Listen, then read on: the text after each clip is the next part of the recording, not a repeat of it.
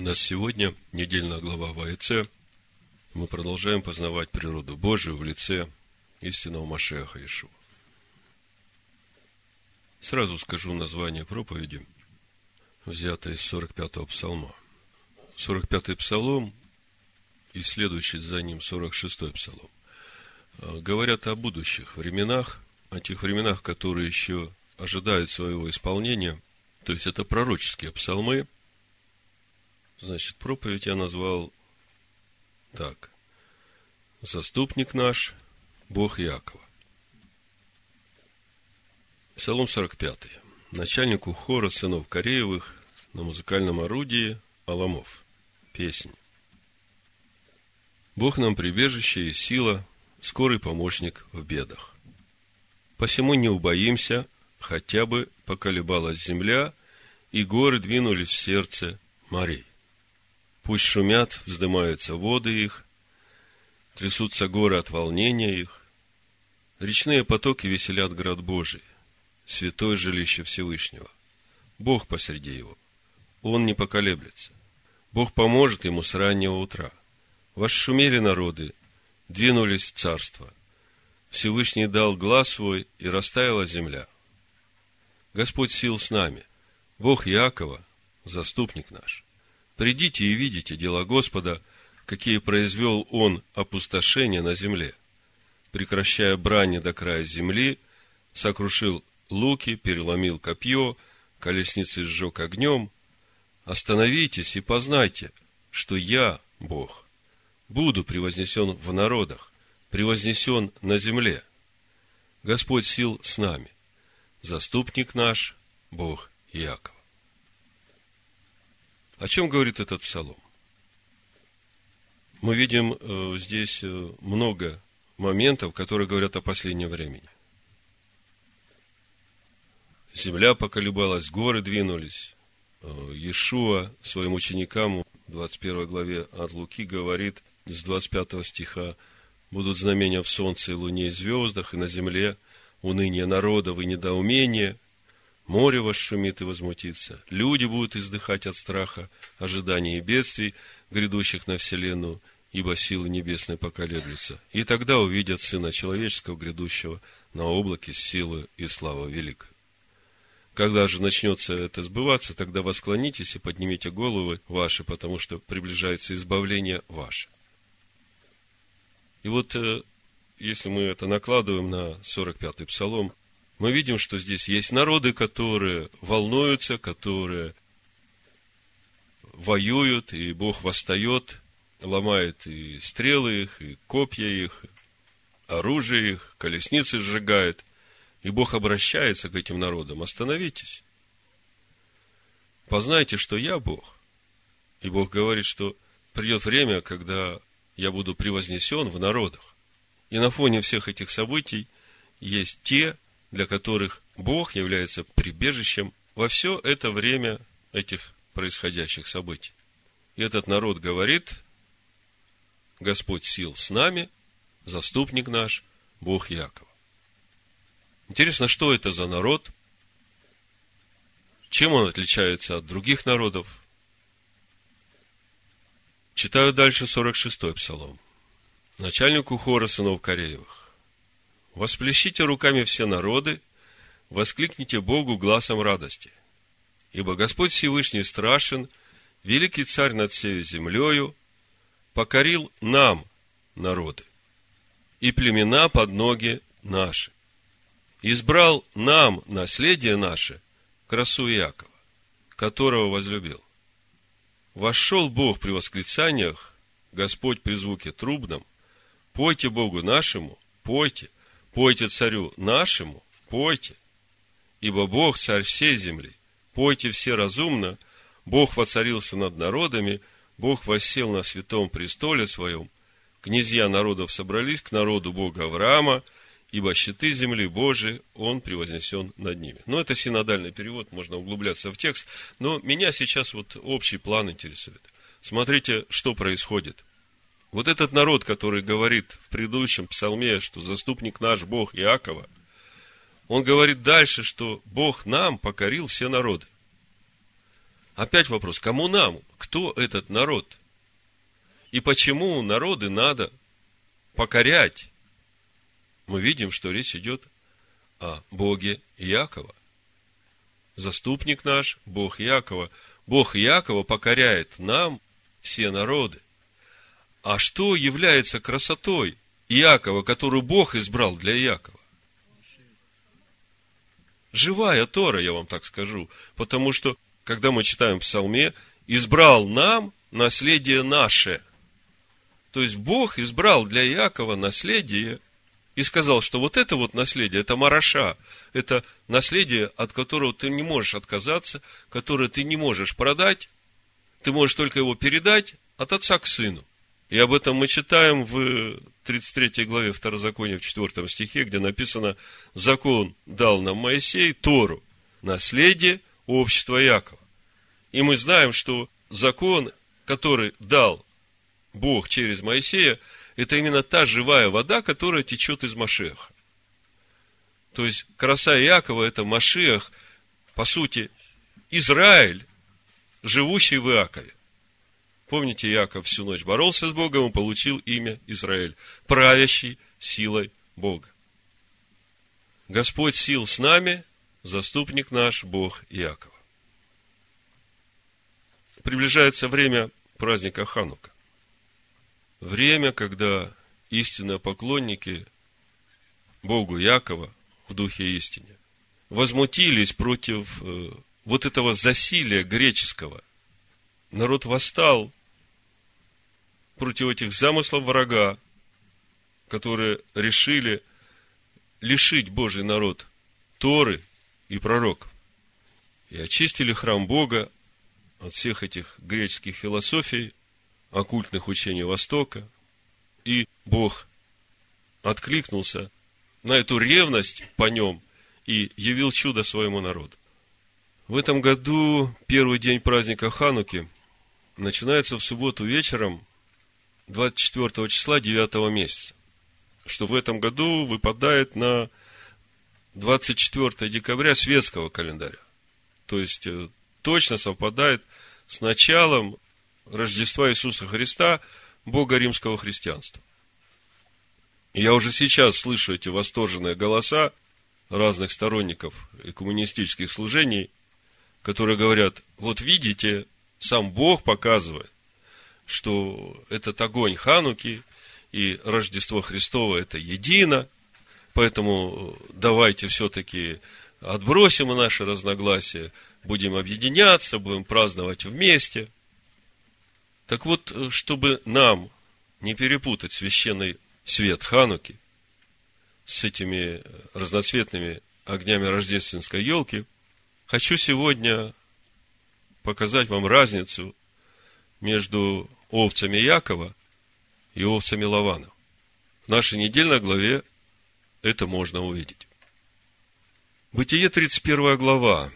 Буду читать с 29 стиха. Это уже тот момент, когда Яков со всей своей семьей и со своими овцами пошел в обетованную землю. Лаван услышал и начал гнаться за ними. Семь дней гнался, догнал. И вот здесь часть их разговора мы ведь говорим, что Тора духовная, и вот те события, о которых мы читаем в нашей недельной главе, они говорят не только об устройстве внутреннего человека, о том, как Бог строит храм внутри, мы об этом говорили. Э, не только о формировании Божьего народа, который сегодня мы называем еврейским народом. Бог говорит в этой главе о том, как Он устрояет тот храм Божий, ту невесту Агнца, которая будет жить в вечности вместе с Машехом. И все это в нашей недельной главе есть. Поэтому я говорю, нашу главу человеческими глазами читать, ну, бесполезно. Очень много непонятного и преткновений. Все события очень духовные, и вы подумайте, в нашей главе закладывается вот это основание для создания Божьего народа, основание для создания небесного Иерусалима, основание для создания невесты для Агнца. Мы видим в нашей главе, как Иаков выбирает себе жену, он отправляется за женой. И если смотреть эсхатологически, то это именно сейчас, то время, вот последние две тысячи лет изгнания Якова из обетованной земли, это как раз есть то время, когда он два раза по семь лет, а семь лет это определенный духовный цикл у Бога. В Евангелии от Матвея мы читаем 14 родов, 14 родов. Да, и здесь мы видим, 14 лет служит за своих жен, а потом еще 6 лет служит за овец для себя. И, в принципе, вся наша глава, как бы можно разделить на два таких духовных плана, когда мы видим, как формируется э, семья Иакова, как рождаются 11 сыновей Якова и 12 в следующей главе уже в обетованной земле. И вместе с тем мы видим второй план такой, все время овцы, овцы, овцы. И Яков приходит э, в Харан, встречает овец. Овец харанских, и среди них овцы Лавана. Все ждут э, напиться воды. Яков отваливает камень, который все не могли отвалить, а Яков взял один и отвалил. И напоил живой водой овец Лавана. Все остальные остались ждать. Я хочу, чтобы вы увидели, что наша глава говорит о том, что овцы, которые станут овцами Якова, они взяты из овец Лавана. Поэтому очень сложно нам сегодня живущим, которые только стали на этот путь познания истинного Машеха, отделиться вот от этих лавановских овец, с которыми как бы росли, как бы оттуда вышли, очень много общего там. Вы понимаете, о чем я говорю? И вот э, важно нам видеть вот эту принципиальную разницу, чем отличаются овцы Якова от овец Лавана. Вот я хочу сегодня об этом говорить, и я верю, что это поможет нам и тем, кто будет слушать эту проповедь, отличить овец Лавана от овец Иакова. Ну и самому определиться, кто же он в конце концов. Значит, э, с чего все началось? Э, когда я читал 31 главу нашей недельной главы Баришит, э, я прочитаю сейчас это место, я задался вопросом, почему Иаков устранился от этой формулы клятвы, которую предлагает Лаван. Давайте прочитаем. Вот здесь ответ на все наши вопросы. Буду читать с 29 Бытия 31 глава. Есть в руке моей сила сделать вам зло. Это Лаван говорит. Но Бог отца вашего вчера говорил ко мне и сказал, берегись, не говори Якову ни хорошего, ни худого. Дальше читаю 42 стих. Если бы не был со мной Бог отца моего, Бог Авраама и страх Исхака, ты бы теперь отпустил меня ни с чем. Бог увидел бедствие мое и труд рук моих и вступился за меня. И дальше 51 стих. И сказал Лаван Иакову, вот холм сей, и вот памятник, который я поставил между мной и тобой этот холм свидетель, и этот памятник свидетель, что я не перейду к тебе за этот холм, не ты перейдешь ко мне за этот холм и за этот памятник для зла. Бог Авраамов и Бог Нахоров досудит между нами Бог Отца их. Вот такую формулу предлагает Лаван. Бог Авраамов – как бы мы знаем, кто такой Бог Авраамов. А кто такой Бог Нахоров и кто такой Бог отца их, здесь возникает большой вопрос, о чем говорит Лаван. Когда я открываю книгу Иисуса Навина, 24 главу, и читаю во втором стихе, «И сказал Иисус Егошева всему народу, так говорит Господь Бог Израилев, за рекою жили отцы ваши издревле. Фара, отец Авраама и отец Нахора, и служили иным богам. То есть Бог Нахора и Бог Фары – это не есть Бог Авраама, который Бог Якова. Поэтому Яков устраняется от этой клятвы, он клянется тем Богом, которого знает его отец, с которым он встречался по дороге в Харан, и которому Бог сказал, что я от тебя произведу великий народ, который будет многочисленен, дам ему эту землю, по которой ты ходил. И в этом народе, и в тебе благословятся все народы. Это в начале нашей главы мы читаем. И Яков поклялся страхом отца своего Исаака. Вот когда я это все прочитал, я думаю, вот здесь надо остановиться и немножко подумать, Господь что-то хочет сказать.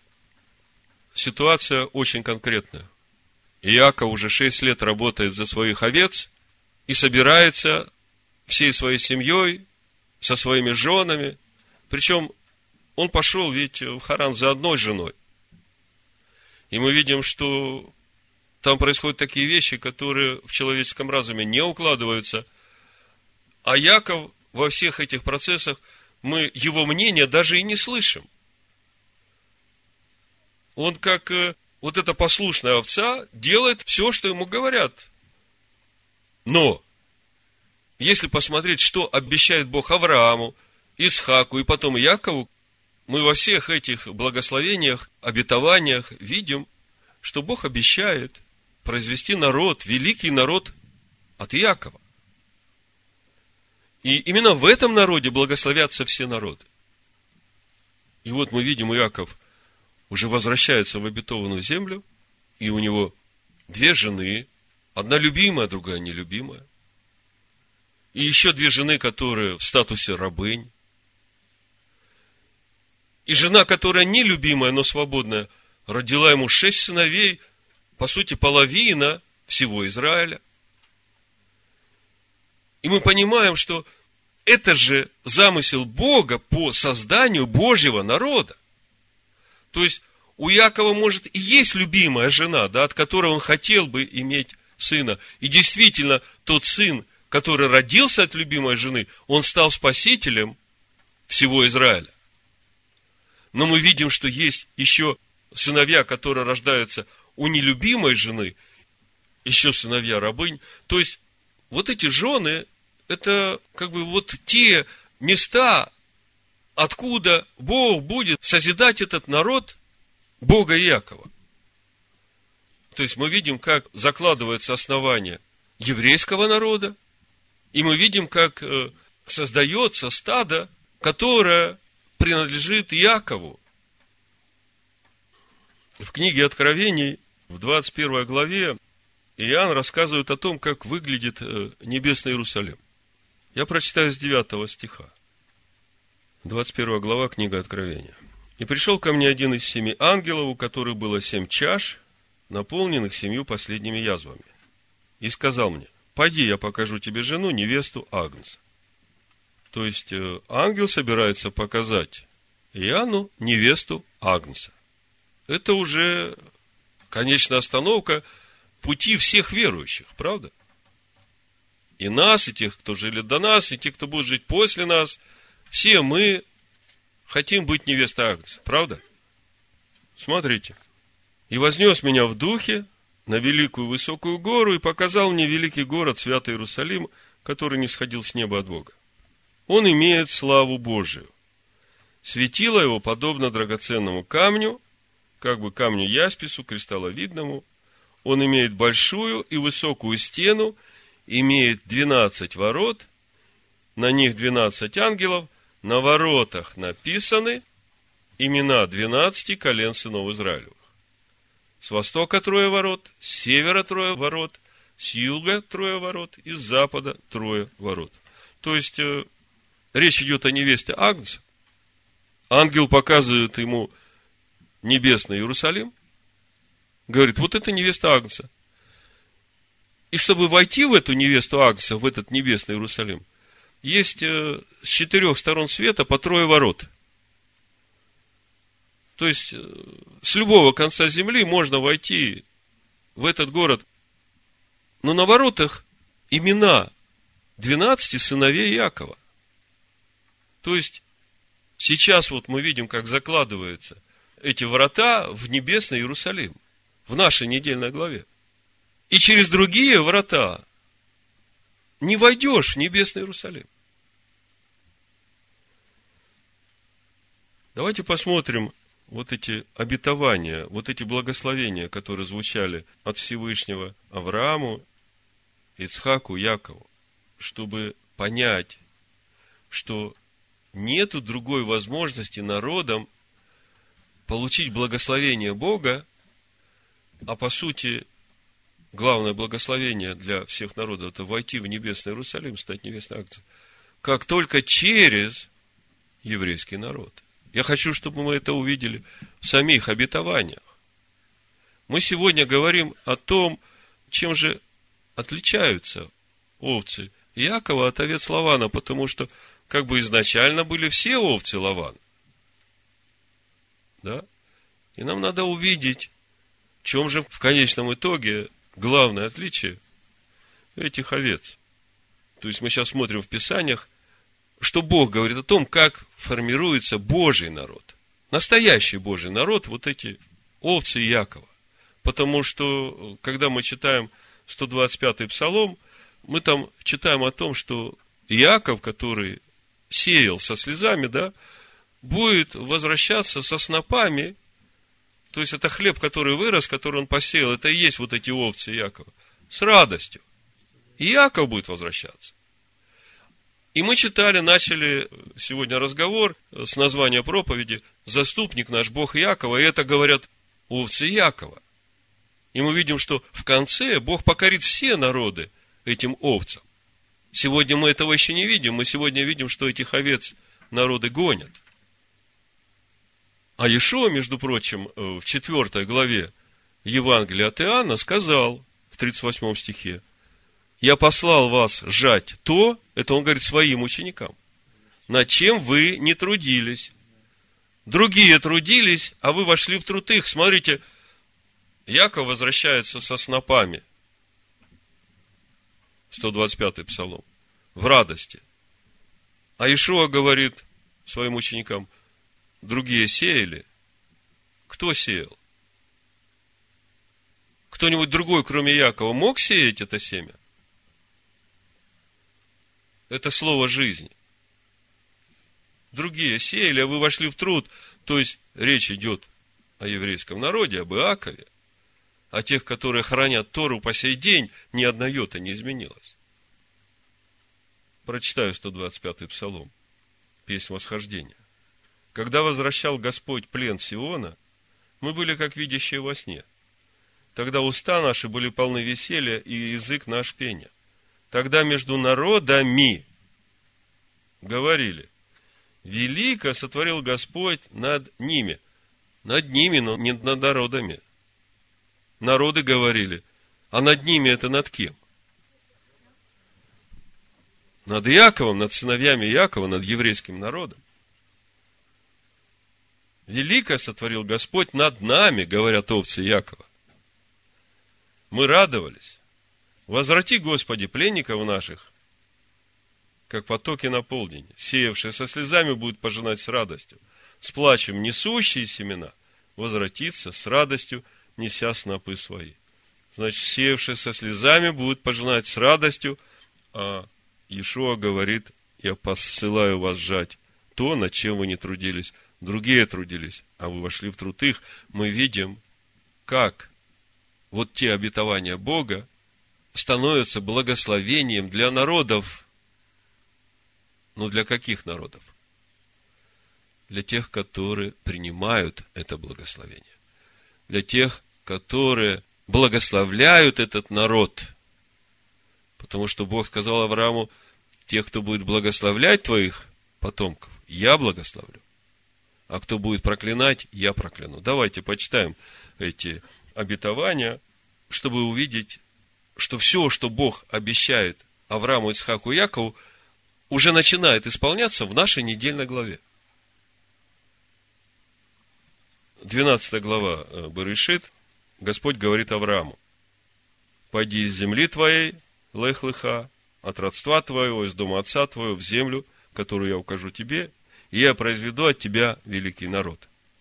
Я произведу от тебя великий народ. От Авраама. И благословлю тебя и возвеличу имя твое, и будешь ты в благословении. Я благословлю благословляющих тебя и злословящих тебя прокляну, и благословятся в тебе все племена земные. Смотрите, от Авраама произойдет великий народ, и в этом народе будут благословлены все племена земные. Идем дальше. Ицхак, 26 глава, со второго стиха. Господь явился ему и сказал, не ходи в Египет, живи в земле, о которой я скажу тебе. Странству по сей земле, и я буду с тобой, и благословлю тебя, ибо тебе и потомству твоему дам все земли сии, и исполню клятву, которой я клялся Аврааму, отцу твоему. Умножу потомство твое, как звезды небесные, и дам потомству твоему все земли сии. Скажите, потомство Ицхака. О ком речь идет? Это те, которые произойдут из чрева Ицхака. Дети его, внуки его и так дальше. Умножу потомство твое, как звезды небесные, и дам потомству твоему все земли сии, благословятся в семени твоем все народы земные. Опять мы видим, Бог уже Ицхаку говорит, от тебя произведу большой народ, великий народ. И в этом народе благословятся все народы. Дальше идем к Иакову, наша недельная глава. 28 глава с 10 стиха. Иаков же вышел из Версавии и пошел в Харан, и пришел на одно место и остался там ночевать, потому что зашло солнце. И взял один из камней того места и положил себе изголовьем, и лег на том месте, и увидел во сне, вот лестница стоит на земле, а вверх ее касается неба. И вот ангелы Божии восходят и не сходят по ней. И вот Господь стоит на ней и говорит, «Я Господь, Бог Авраама, отца твоего, и Бог Ицхак. Землю, на которой ты лежишь, я дам тебе и потомству твоему. 14 стих опять. И будет потомство твое, как песок земной, и распространишься к морю, и к востоку, и к северу, и к полудню, и благословятся в тебе и в семени твоем все племена земные. Вы видите, Бог постоянно говорит о том, что есть народ, который Он созидает. Это великий народ, в котором благословятся все народы. И вот, Бог говорит, я с тобою и сохраню тебя везде, куда ты не пойдешь. Это Бог говорит Иакову, а в Иакове всем его потомкам. Куда ты не пойдешь, везде я буду с тобой. И возвращу тебя в сию землю, ибо я не оставлю тебя, доколе не исполню того, что я сказал тебе. То есть, если Бог это сказал, то так оно и будет. Бог создает великий народ из детей Якова. И в этом народе благословятся все народы. И мы видим в книге Откровений, каким образом благословятся все народы. В невесте Агнца, в небесном Иерусалиме 12 ворот. И только через эти ворота можно войти в небесный Иерусалим. И в нашей недельной главе мы видим, как Иаков трудится у Лавана, 14 лет трудится за своих жен, рождает сыновей, и еще 6 лет трудится за овец с которыми он потом пойдет в обетованную землю.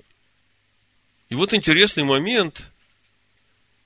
Бог показывает Якову видение, как ему составить из овец Лавана свое стадо. Вы понимаете, что Бог и в этом участвует. Давайте посмотрим, как происходит отбор вот этих овец. Вы смотрите, какая картина. 14 лет Иаков пасет всех овец Лавана. Я говорил, 14 лет – это непростая цифра. Вот если мы откроем Евангелие от Матвея, да, мы читаем. Итак, всех родов от Авраама до Давида 14 родов. И от Давида до переселения в Вавилон 14 родов. и от переселения в Вавилон до Машеха 14 родов. Вы видите, цифра 14, она непростая. Яков работает за своих жен 14 лет. И судя по содержанию нашей недельной главы, что я вам уже говорил, это непростая цифра. Эта цифра нам дает понимание вот тех процессов, которые будут происходить в формировании вот этого великого народа. И еще шесть лет, а шесть лет это седьмой день шаббат. Шесть лет, седьмой год, год Шмиты. Яков шесть лет трудится за своих овец. Читаем Бытие 30 глава, 41 стиха. Вот этот критерий отбора овец, которых Иаков отбирает в свое стадо. 41 стих. Каждый раз, когда зачинал скот крепкий. Мы сейчас поговорим, что это значит. Яков клал прутья в корыто пред глазами скота, чтобы он зачинал перед прутьем. А когда зачинал скот слабый, тогда он не клал. То есть, я хочу показать вам принцип отбора. Яков отбирал себе в стадо от крепких овец, а от слабых оставлял Лавану. И доставался слабый скот Лавану, а крепкий Иакову. И сделался этот человек весьма-весьма богатым, и было у него множество мелкого скота, и рабынь, и рабов, и верблюдов, и ослов. Чем же отличаются овцы Лавана от этих крепких овец Якова? Мы помним, когда Яков только пришел в Харан, Рахель идет с овцами Лавана, и там написано, ибо она посла. Такое дополнение, которое, казалось бы, ну и так все ясно, зачем дополнять. Вот 9 стих 29 э, главы. Еще он говорил с ними, как пришла Рахель с мелким скотом отца своего, потому что она посла. Знаете, ну, среди овец Лавана и сегодня можно видеть женщин, которые пасут. Вы понимаете, о чем я говорю? Так вот, если посмотреть значение слова лаван, то переводится как белый. Но не только. А еще переводится как делать кирпичи. И вот здесь вот можно уже получить ответ, почему овцы Лавана слабые, а овцы Якова сильные. Кто-нибудь может мне уже сказать?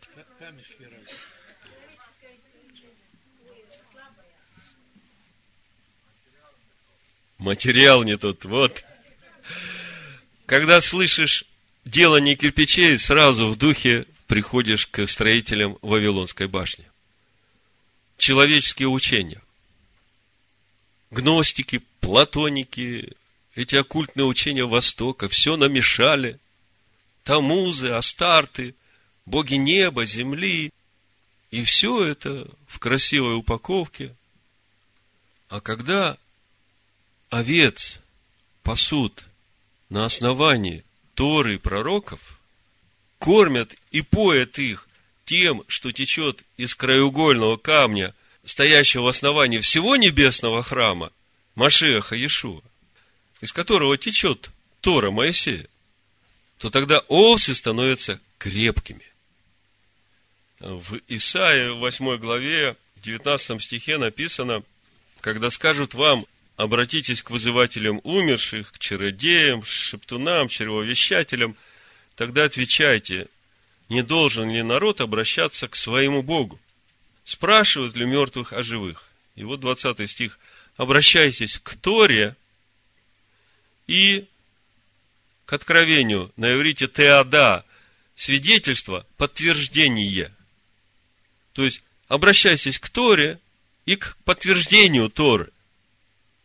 Если они, вот эти все учителя, гностики, не говорят, как это слово, как Тора, то нет в них света. Там человеческие кирпичи. Там человеческие учения.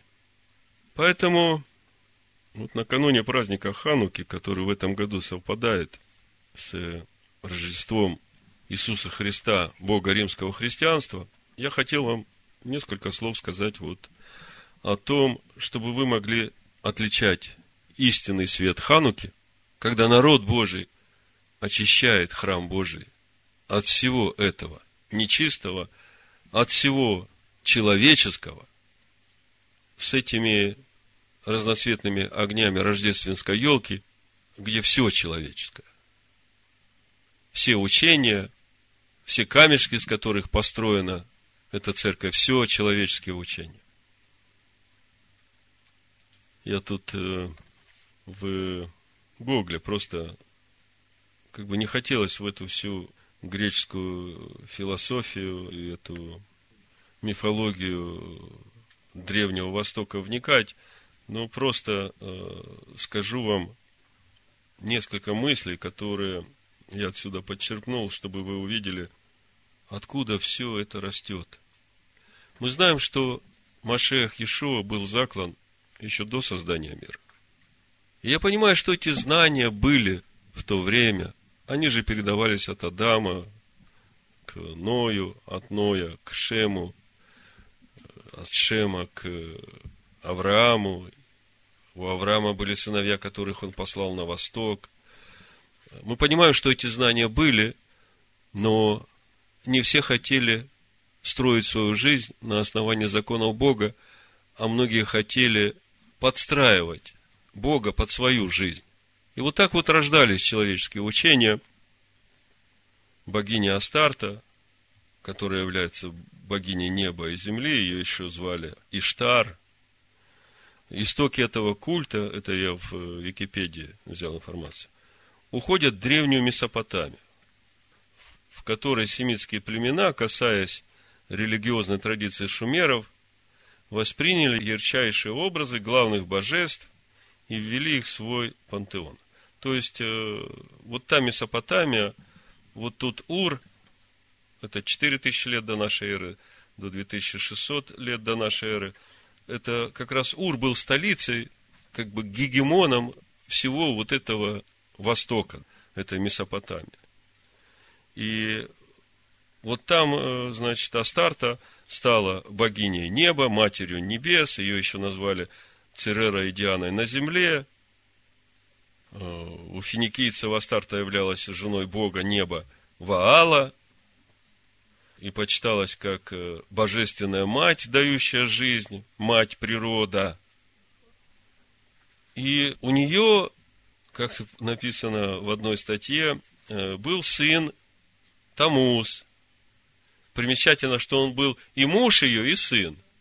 И там те их э, мистерии рассказывают о том, что э, Тамус по какой-то причине умирает, и эта жена или мать его спускается там в загробный мир, там за каким-то эликсиром живой воды, и приносит оттуда или не приносит, и, короче, оживляет этого Тамуза, и в итоге, э, значит, воскрешение этого Тамуза было великой радостью, и при этом он рассматривался как искупитель всего народа.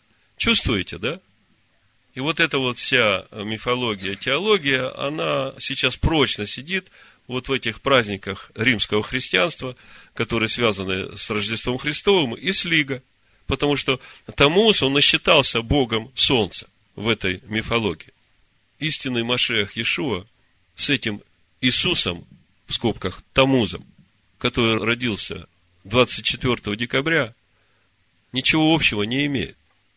Поэтому, хотя э, и есть эта легенда о том, что он тоже воскрес из мертвых, да, но это ничего общего не имеет с истинным Машехом Иешуа. А апостол Павел говорит, что другой Иисус придет. Он придет сразу, как придет другое учение. Как только появятся человеческие кирпичики – все, придет другой Иисус, придет другой Дух.